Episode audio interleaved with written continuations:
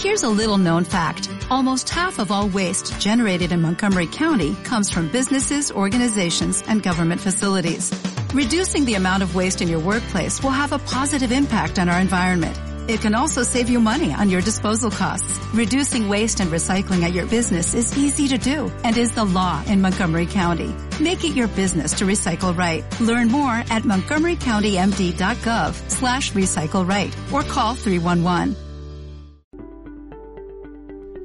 Hola, ¿cómo están? Bienvenidos a otro episodio de Plato Sostenible. Soy María, soy su host y estoy muy feliz de que estén otro episodio más conmigo aquí en el podcast. Espero que hayan tenido una muy buena semana. Y bueno, el episodio de hoy se va a tratar un poquito sobre el ejemplo que les puse el podcast pasado y vamos justamente a discutir por qué poner en la conversación temas como de orgánico versus convencional, blanco o negro, no es como lo mejor y es como una, es una simplificación hacia las discusiones que tenemos que estar teniendo alrededor de nuestra comida y nuestras dietas, ¿no? Entonces, bueno, el episodio pasado hablamos un poquito sobre cuál era como mi visión, cuál era como el objetivo de plato sostenible, como de quitar toda esta inseguridad y ansiedad que nos crea como estar discutiendo estos temas de eh, haces esto o mm, estás haciendo algo pésimo si no haces esto otro. Se ha eh, hecho muy dual todas estas conversaciones que tenemos alrededor de la comida y por eso justamente vamos a hablar hoy sobre la agricultura orgánica, ¿no? Porque es un tema que también se ha viralizado mucho, se ha hecho muchísimo más eh, común, muy, es muy popular y es muy popular porque lo vemos como la respuesta la mayoría de las veces o como la salida contra la agricultura convencional, que muchas veces nos las ponen como algo terrible, ¿no?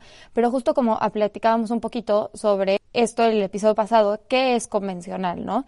Así como la agricultura orgánica está muy tipificada, lo convencional pensamos a veces que son tractores y muchísimas hectáreas y monocultivos enormes y cosas así, cuando pues la realidad es que la agricultura convencional tiene muchísimas caras dependiendo de dónde estamos. Entonces, bueno, sin más que agregar, vamos a empezar a platicar sobre la agricultura orgánica y si realmente es mejor sobre la cultura agricultura convencional. El objetivo de este episodio es que ustedes tengan como la seguridad de poder analizar ¿no? estos dos tipos de agricultura y que también se den cuenta que por qué poner uno contra el otro es como una sobresimplificación como de, de, de todos estos temas, ¿no? Lo primero que quiero, quiero aclarar, el primer punto que quiero decir, es que más que consumir orgánico o convencional, muchas veces hay que iniciar decidiendo eh, sobre qué tipo de alimentos ingerimos, ¿no?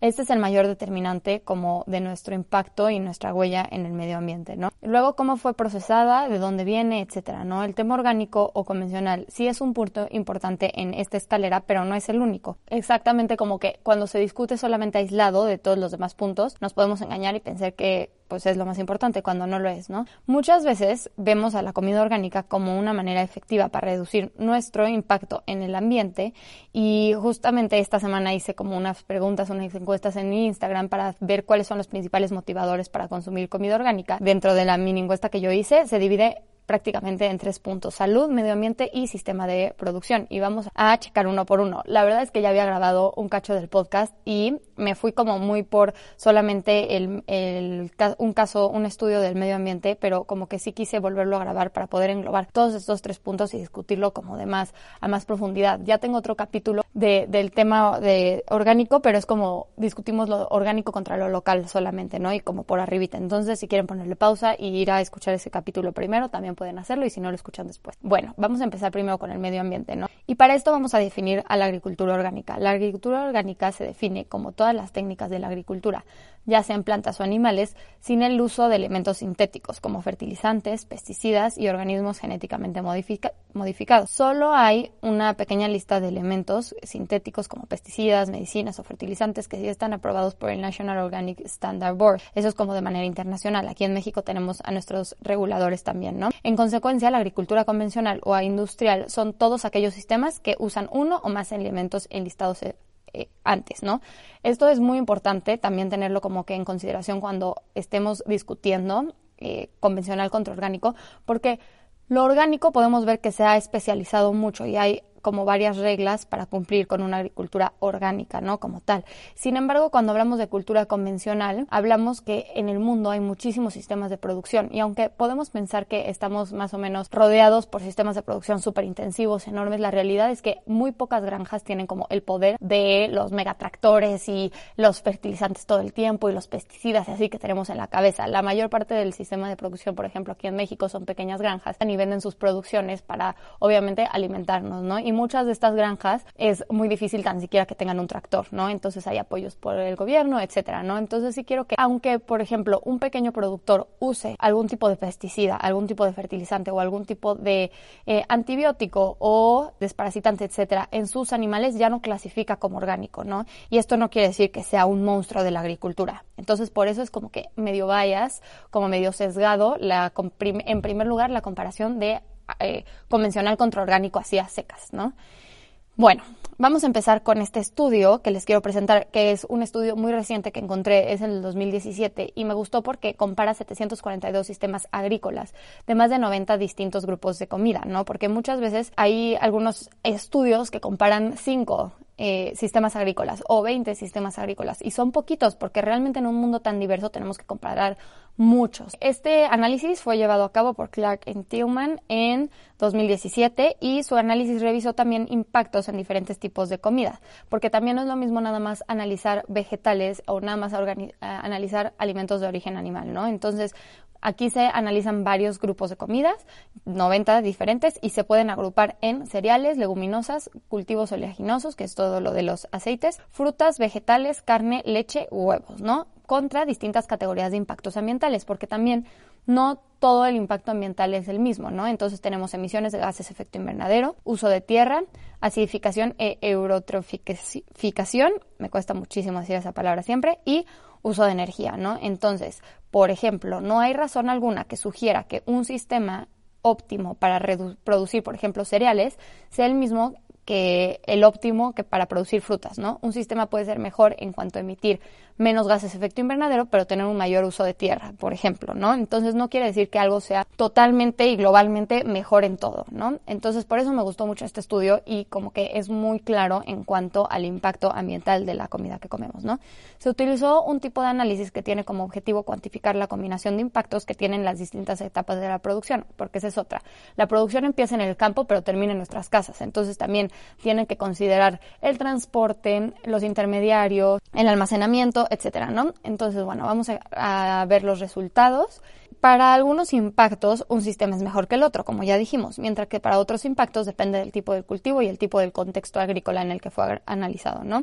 Entonces, la mayoría de los sistemas convencionales lograron un mejor rendimiento por hectárea comparados a los sistemas orgánicos. ¿Esto qué implica? Esto implica que para producir la misma cantidad de comida, los sistemas orgánicos necesitan más área. ¿Por qué es importante esto? Porque uno de los objetivos para alcanzar como un menor impacto ambiental en el futuro, porque a medida que pues somos más seres humanos necesitamos más comida, ya no tenemos tampoco tanta tierra, la mayor parte de la tierra que tenemos, eh, digo, la tierra, el suelo que tenemos para producir alimentos está ocupado, entonces no necesitamos más, porque cuando necesitamos más pasan cosas como que hay cambios de uso de suelo, entonces podamos ah, bosques, podamos tipo el Amazonas, que es lo que está pasando ahorita, etcétera, ¿no? Entonces, ¿qué implica esto? Que a mayor área que se necesite para cultivar la misma cantidad, pues obviamente tiene un mayor impacto en el cambio del uso de suelo, ¿no? Que tampoco queremos esto. Pero este estudio lo que no tampoco explica y tampoco pone tan, tan en claro cosa que ya platicamos en el otro episodio del orgánico también, es que sí, la agricultura convencional necesita menos área para producir más, tener un mejor eh, rendimiento, ¿no? Pero también esto hace que los alimentos bajen de precio, ¿no? Porque pues a más cantidad, menor precio y entonces hay más demanda.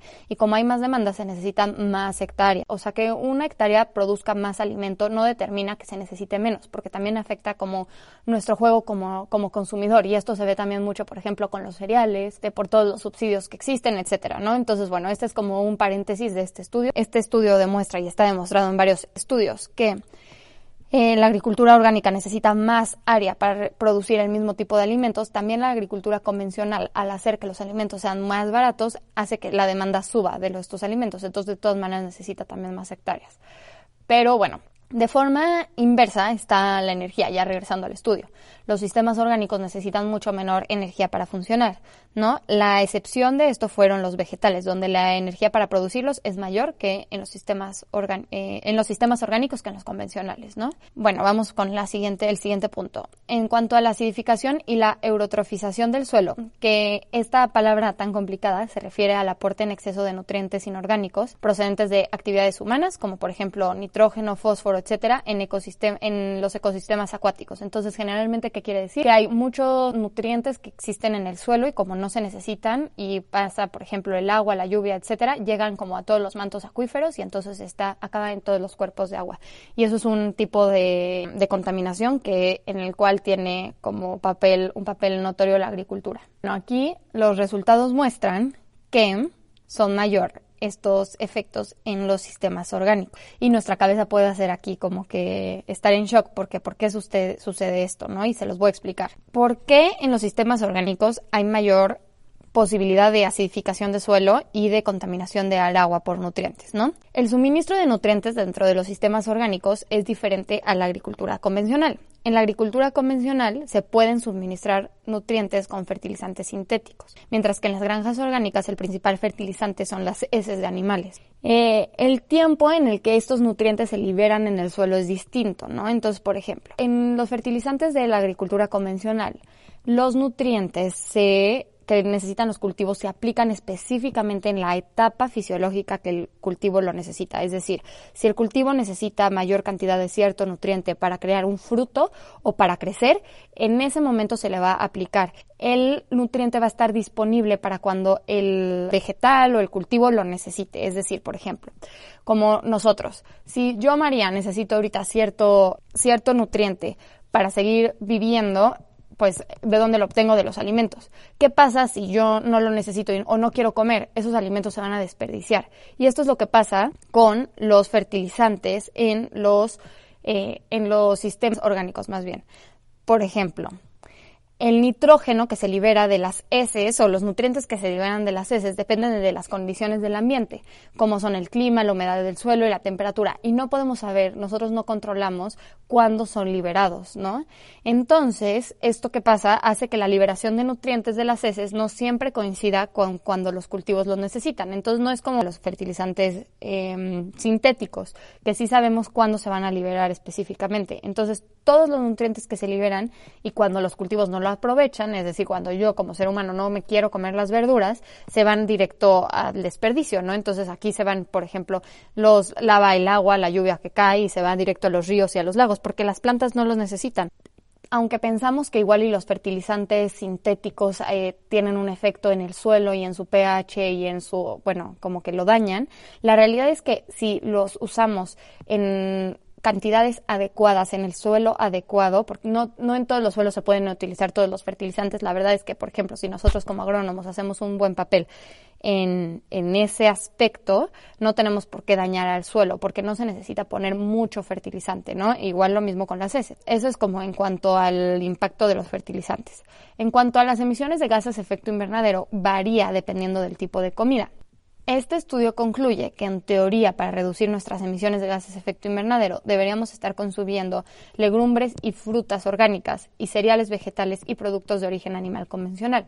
¿Por qué pasa esto? Por los sistemas de producción convencionales pueden alcanzar, los animales pueden alcanzar más de menor edad pesos para que estén listos, por ejemplo, para el sacrificio. Entonces eso hace que esté menos tiempo emitiendo gases de efecto invernadero. Entonces, nada más por eso es mucho más rentable o al medio ambiente, por ejemplo, una, una vaca, por ejemplo, por así decirlo, de un sistema de producción convencional que un sistema de producción orgánico que tiene que pasar mucho más tiempo de vida para que alcance ese peso listo para, para el sacrificio, ¿no? Entonces, digo, todo esto puede sonar como un poco crudo, pero por eso es que las emisiones de gases de efecto invernadero muchas veces son menores en producciones de origen animal convencional, ¿no? Entonces, ahora, la segunda pregunta es, ¿deberíamos de tratar a todos los distintos impactos ambientales de la misma forma, o sea, deberíamos de tratar a la energía, al cambio de tierra, a los gases de efecto invernadero, a la acidificación del agua en el mismo nivel. La agricultura orgánica muestra que es mejor en algunos impactos ambientales, mientras que la agricultura convencional para otro. Esto hace que no todo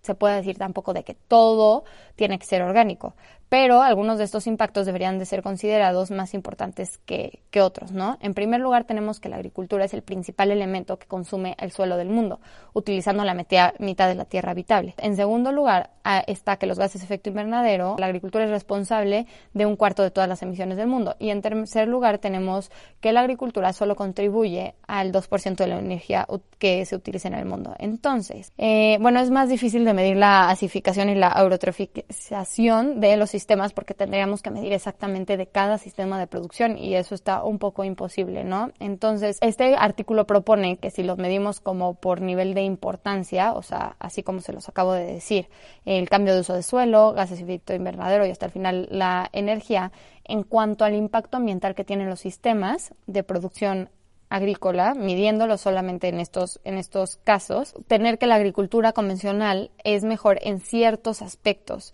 ¿no? Y tiene un menor impacto ambiental en cuanto al cambio de uso de suelo y en cuanto a la emisión de gases de efecto invernadero, ¿no? Pero otra vez quiero que hagamos conciencia que con este estudio, con estos resultados, podemos decir, ah, buenísimo, entonces ya sé qué, qué hacer, ¿no? Ya María me dijo qué hacer porque eh, entonces tengo que comprar vegetales, digo, fruta y legumbre, leguminosas orgánicas y tengo que comprar, si consumo alimentos de origen animal, si consumo vegetales o si consumo cereales, esos tienen que ser, este, tienen que ser convencionales porque yo que estoy preocupado por el medio ambiente tienen los mejor, menores impactos ambientales. No, porque otra vez esto es simplificar nuevamente y ver nada más lo orgánico versus lo convencional, ¿no? Entonces, otra vez estamos poniendo en la balanza un sistema de producción contra la otra, cuando la verdad es mucho más difícil que esto. Y voy a tocarlo ahorita, en un momento más, porque este estudio no ve otra cosa muy importante que es la diversidad, pero para eso eh, vamos a hablar entonces de los sistemas de producción, ¿no? En la agricultura orgánica, como ya vimos, obviamente eh, en la descripción, lo importante también es como tener una biodiversidad dentro del sistema de producción. Es decir, no están, que no sean, por ejemplo, monocultivos. Eso es muy importante porque ya saben que ustedes seguramente ya saben que los monocultivos es un mismo cultivo que esté muchas veces replicado en mucho terreno y esto hace que la biodiversidad baje y esto es algo que se puede ver en pues sistemas convencionales en algunos, la biodiversidad se ve afectada por varios factores de la agricultura, como son los pesticidas, que a veces son tóxicos para algunas especies, algunos, y depende de la cantidad, en la erosión de suelo si no es bien manejada, pero esto también puede ser una mala agricultura orgánica manejada, puede erosionar el suelo, en la destrucción del suelo por un mal manejo, por ejemplo, de carga animal, muchos animales en un espacio muy chiquito de y no, no estoy hablando de los corrales, sino en un espacio muy chiquito de pastizal al aire libre. Tú puedes decir, ay, qué bonito se ven 20 vacas en una hectárea, pero si no manejas muy bien cuánto es el alimento que hay disponible en esa hectárea, por más que estén al aire libre y que tú los veas muy bonitos pastando, están dañando al medio ambiente. Esto crea dos puntos de vista, que es si deberíamos utilizar la agricultura convencional para intentar utilizar la menor alea posible o aplicar técnicas de la agricultura orgánica y no impactar de esta forma a la biodiversidad, ¿no? Todo esto también como que lleva a, pensar que solamente la agricultura orgánica es la que cuida la biodiversidad. Pero como ya les dije, por ejemplo, hay productores que pueden no estar certificados como orgánicos, que allá vamos a platicar un poquito más de eso, eh, y porque, no sé, si usan un antibiótico en sus animales cuando se les enferman, pero están cuidando sobre la biodiversidad, están cuidando la biodiversidad. Hay muchas técnicas de, en diferentes sistemas de, de producción que cuidan la biodiversidad, pero sí es verdad que, por ejemplo, que la agricultura orgánica sí tiene ese como lineamiento, proteger la diversidad del medio ambiente, ¿no? Entonces, bueno, la conclusión de este estudio es que la idea que tenemos que la agricultura orgánica es mejor porque tiene un menor impacto ambiental, pues es una idea equivocada, ¿no? y que el debate entre la agricultura orgánica intensiva está muy polarizado y existen diferentes escenarios Pero ahora sí, voy también con esta parte. Si realmente buscas disminuir el impacto ambiental de tu dieta, ¿qué comes tiene un menor, un mayor impacto sobre cómo se produce? Entonces, si nos clavamos también mucho en este tema de todo orgánico contra todo convencional, también podemos estar pensando y cayendo malamente en la idea de que solo porque es orgánico tiene un menor mejor impacto, o sea, o estoy haciendo como algo para ser tener un mejor impacto en el medio ambiente. Y la realidad es que muchas veces que consumimos tienen, la mayoría de las veces que consumimos tiene un mayor impacto, ¿no? De cómo se produce. Y como ya hemos platicado en otros podcasts, obviamente el tener que estar comer carne roja todos los días, por más orgánica que sea o por más producida en libre pastoreo o local, tiene un mucho mayor impacto que si soy una persona que consume eh, vegetales que no sean orgánicos del súper todos los días, ¿no? Y como eh, soy omnívoro, no quiere decir que dejes de comer productos de alimento origen animal, pero como una vez a la semana carne roja, otros dos días pollo, otro, tengo una dieta más variada, ¿no? Entonces no perdamos también en, en, en la mira eso, ¿no? Y por eso es tan peligroso como eh, volver a polarizar esto de, estos temas, ¿no? Porque como ya los dijimos, si no, a veces perdemos como que el piso y pensamos que es como lo más importante, ¿no? Bueno, ya hablamos de los sistemas de producción y hablamos también como de la parte ambiental, ¿no? En cuanto a salud, son más nutritivos. Aquí busqué, estuve buscando muchos, muchos estudios y el que más me gustó, bueno, es como un review de el Journal, Journal of Food Science, es una revista italiana. Hay muchas Journal of Food Science de diferentes países, este es de Italia y me gustó. Y aquí habla sobre cómo muchos estudios comparan a la agricultura convencional contra la orgánica, pero eh, de una manera válida, ¿no? Entonces nos puede llevar a pensar que cierta comida es mejor que otra. ¿Por qué? Porque los comparan sin estar comparándolos del mismo lugar. Es decir, para que un estudio sea válido en esta cuestión de salud, de si la, cultura, la agricultura orgánica, las frutas o etcétera tienen más nutrientes, tienen que estar cultivados casi casi que en el mismo lugar, con el mismo suelo y con el clima similar. ¿Por qué? Miren, les voy a explicar rapidísimo. Los nutrientes de las plantas vienen del suelo, ¿no? Entonces hay diferentes tipos de suelo. Entonces hay algunos suelos que debido a sus características, como por ejemplo el pH, hay algunos nutrientes que están más disponibles que otros. Entonces no tiene sentido comparar algo de aquí de San Luis contra algo de Puebla o algo de Italia o hasta del mismo, dentro de San Luis del mismo, diferentes municipios, porque los suelos van a ser diferentes. Entonces sí, claro, yo puedo decir que algo producido convencionalmente tiene muchísimo más calcio que algo producido orgánico que se produjo en Puebla. Pues sí, porque mi suelo por sus, eh, por sus facilidades físicas y químicas, por sus características, tenían más calcio disponible para que la planta lo absorbiera. Eso no tiene nada que ver con el sistema de producción del cual fue, fue, viene, ¿no? Entonces, tenemos que fijarnos muy bien que cuando vemos algunos de estos estudios, ver que la comparación sea del mismo lugar, ¿ok? No es lo mismo comparar del mismo lugar con diferentes técnicas, porque ahí sí la variable son las técnicas de producción, a estar comparando eh, de diferentes lugares. No sabemos qué hizo que mi fruta tuviera más calcio que otra. Las muestras también tienen que ser al mismo tiempo. ¿Por qué? Porque haz de cuenta que los cultivos tienen como un ciclo de vida, como todo, ¿no? Entonces las voy a platicar como de, de los que yo sé, que son los forrajes, que es la comida de los animales, ¿no? Si yo dejo, por ejemplo, a mi maíz crecer, ¿no? Llega un momento en cuando está el grano, se llama masoso lechoso, así le dicen, cuando el grano del, del maíz está como jugosito, en donde es alto en prote más alto en proteína y en ciertos nutrientes. Si yo cosecho ahí, van a ser, va a ser mucho más alto, por ejemplo, en proteína. Pero si yo lo dejo que se seque, y ya ustedes seguramente han visto en la carretera cómo está el maíz muy, muy seco, es más, la proteína disminuye y entonces se vuelve más disponible la fibra. Entonces, ¿qué pasa si yo comparo, no sé, por ejemplo, un maíz producido en un sistema convencional y lo dejo, lo cosecho o tomo la muestra cuando ya está todo seco, con más fibra, contra un maíz que viene de un, de un sistema de orgánico que está en este punto masoso lechoso cuando la proteína es más muchísimo más disponible para los animales. Por supuesto que en el resultado de mi estudio va a decir que el maíz que viene de producción orgánica tiene muchísimo más proteína para los animales y más nutrientes y que el convencional casi no tiene ningún nutriente. Pues sí, porque el convencional, lo, la muestra que tomé es de 30 días después de ese maíz masoso lechoso. Si a la producción orgánica yo lo dejara 30 días más, probablemente van a tener casi los mismos resultados, porque no tiene nada que ver la técnica de producción, tiene que ver el momento eh, de vida del cultivo en el que yo tomé la muestra, ¿no? que en la mayoría de los estudios eh, los productos orgánicos también se toman de lugares como tienda y no dicen ni de dónde vienen, ni de qué clima, ni de qué condición, entonces no los podemos estar comparando, ¿no? En esta review revisa muchísimos estudios y lo que los resultados que dice son que eh, en el orgánico hay, por ejemplo, mayor cantidad de ácido absórbico, mayor cantidad de vitamina C y de metabolitos secundarios en las plantas, que lo más probable es que sea debido a algún estrés biológico por la falta de nutrientes que hay en los sistemas orgánicos disponibles para las plantas. Por ejemplo, en los estudios convencionales yo le estoy poniendo a mi plantita exactamente cuando necesita el nutriente ahí a la mano. Entonces no está pasando por este estrés que los eh, cultivos de los sistemas orgánicos sí, y eso hace que pues generen como estos metabolitos a respuesta para seguir viviendo, ¿no? Entonces eso es como lo único que puede ser mejor de los sistemas orgánicos.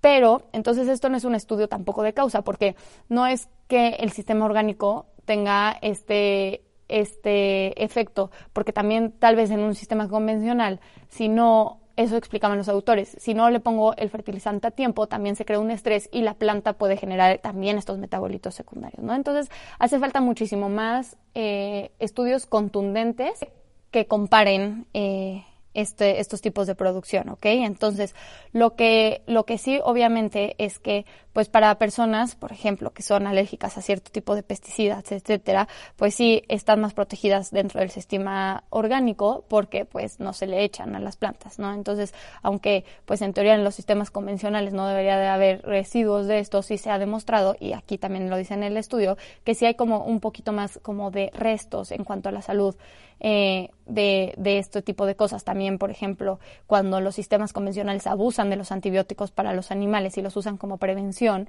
en vez de como tratamiento, pues también podemos estar más expuestos a hacer causa, a desarrollar una resistencia de hacia los antibióticos. Entonces, eso puede ser un problema de salud a la larga porque nuestro sistema va a causar nuestros organismos o microbios, bacterias, virus, etcétera, desarrollan una resistencia ante, ante los eh, antibióticos, ¿sale?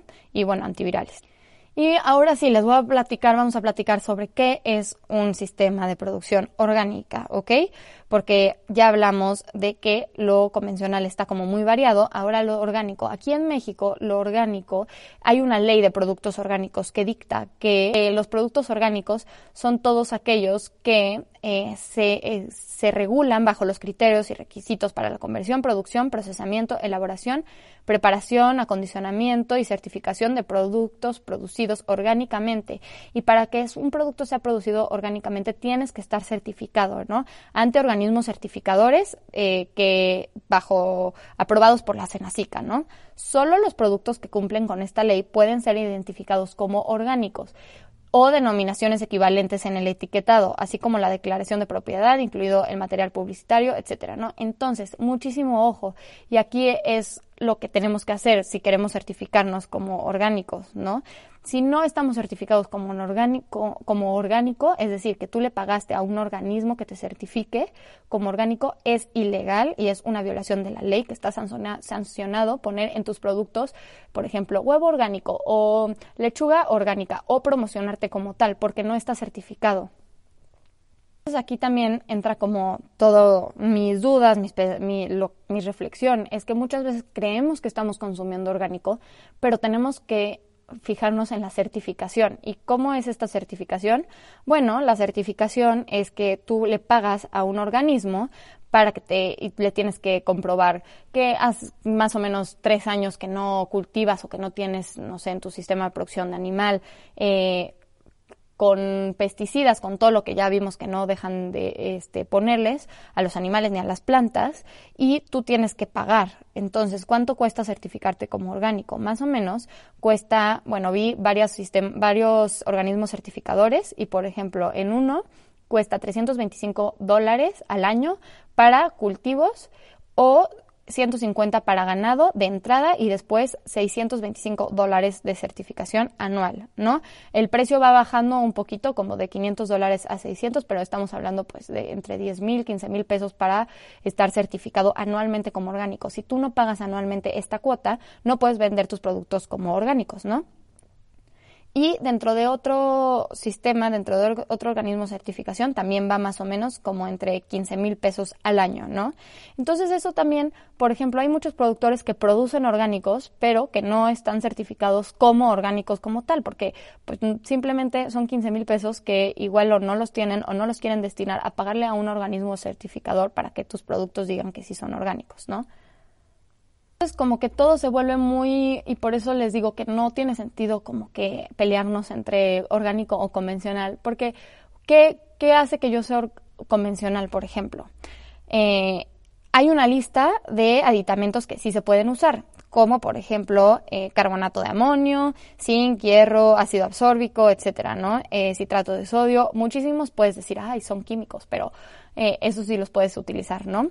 Los animales que reciben más de tres tratamientos veterinarios alopáticos de síntesis química eh, o en su ciclo de vida productiva menor a un año no pueden ser venderse como orgánicos, ¿no? Entonces, por ejemplo, todo tiene que ser natural y llega un punto en el que si ya no puedes, si tu animal se te está muriendo porque la enfermedad no se va a curar con como cosas naturales, sí lo puedes tratar, pero si usas más de tres veces antibiótico ya no lo puedes vender como orgánico y pierdes como esa certificación. Y aquí como que es mi duda también, porque digo, es como todo prevención, hasta como los seres humanos, no tenemos por qué abusar de los antibióticos, pero ahí en cierto punto, por ejemplo, ahorita con el COVID, pues sí, en mi casa, por ejemplo, mi mamá siempre ha sido súper natural, ya saben, de que el ajo, la cebolla, etcétera. Todo eso funciona, pero si tengo COVID, ante el COVID, por ejemplo, tengo que usar algún tipo de medicamento, ¿no? O sea, no puedo pensar que con lo, bueno, mi opinión es que no puedo pensar que con lo natural me voy a curar. Necesito medicamento que esté aprobado y que sea seguro para que yo pueda sobrevivir. Eso también, pues para los animales es lo mismo si yo estoy como productor dentro de un sistema orgánico, pero mis animales están muriendo y yo tengo al alcance, por ejemplo, un antibiótico que los puede salvar y no lo estoy usando malamente, pues dejo de ser orgánico y me vuelvo como convencional, pero eso no quiere decir que todas mis prácticas sean convencionales y eso es como lo que hace que pensemos como de una manera muy errónea hacia la agricultura convencional y la agricultura orgánica. Entonces, yo creo que la reflexión aquí es que que se quiero que, que se lleven es que a veces pensamos que todo tiene que ser, que lo orgánico es de cierta manera y ya, y entonces todo lo malo, lo convencional, es lo convencional. Pero, pues no es cierto, porque como ya les dije, o sea, a veces es una práctica que hacemos que cae dentro de lo. Si hay ciertas cosas que igual y valen la pena buscar, como el certificado orgánico, si a ti te da como tranquilidad de que fueron los productos fueron producidos bajo este sistema del, que, del cual ya hablamos, ¿no? Mucho ojo cuando compren algo que dice orgánico que no está certificado, porque ¿cómo sabes que sí está certificado como orgánico? ¿Cómo sabes que está como producido bajo estas normas, no? La realidad es que no se puede saber porque eso es como lo que te asegura, eh, la certificación es lo que te asegura que sí está producido bajo estas normas. Pero también tenemos el otro lado de la moneda, ¿no? No todos los productores tienen que por qué pagar para esta certificación. Y también es que no todos los productores, por ejemplo, en, si vas mejor a un mercado local y entonces apoyas a los productores que están dentro de tu comunidad, etcétera, probablemente no estén certificados como orgánicos, pero también la realidad es que de verdad, si ustedes se dan la vuelta a los productores y así, muy pocas personas tienen como la capacidad de producción industrial que, que, vemos muchas veces en la tele o en los documentales y principalmente, por ejemplo, aquí en México, en Latinoamérica, es la minoría las personas que tienen como este poder de, de, de producción, ¿no? Y hasta las los productores grandes muchas veces tienen muy buen manejo de la calidad de, la, de las cosas, ¿no? Entonces, sí siento que para mí son puntos importantes que eh, en primer lugar no es cómo fue producido, sino qué estoy consumiendo más, ¿no? Eso, el, cuidado del medio ambiente, eso es como que algo de lo que estoy muy emocionada porque vamos a hablar muy pronto, pero a lo que tenemos que ponerle, empezarle a poner más ojo, ¿no? En segundo lugar, pues obviamente la biodiversidad, ¿no? Para mí eso sí es importante, es algo bueno que tienen los sistemas orgánicos, pero muchas, te, cuando te das cuenta de que muchos sistemas eh, que no están tipificados como orgánicos lo tienen y es toda la parte como de la agroecología. Hay una asociación muy padre que se llama La Vía Campesina, de todas esos como como tipo lo agrosilvopastoril o etcétera, que no tiene por qué estar como certificado como orgánico por ser mejor, pues también te dejas como de angustiar y de preocupar porque todo sea orgánico, ¿no? Y muchas veces como que caemos en esta preocupación. Por ejemplo, yo he escuchado muchas mamás, ¿no? Yo trabajo con niños y hay mucha como angustia a veces así de que no, es que yo solamente le doy el pollo orgánico a mi hija y entonces me angustio muchísimo si no lo encuentro o el huevo orgánico o etcétera, ¿no? Cuando a veces nos fija, no, no sabemos ni siquiera lo que estamos comprando porque no están certificados ni siquiera o eh, pensamos que es porque tienen muchísimas, no sé, hormonas, ¿no? Ese es un mito muy grande de, de los pollos en, en, específico. Los pollos no tienen hormonas este, en ningún sistema.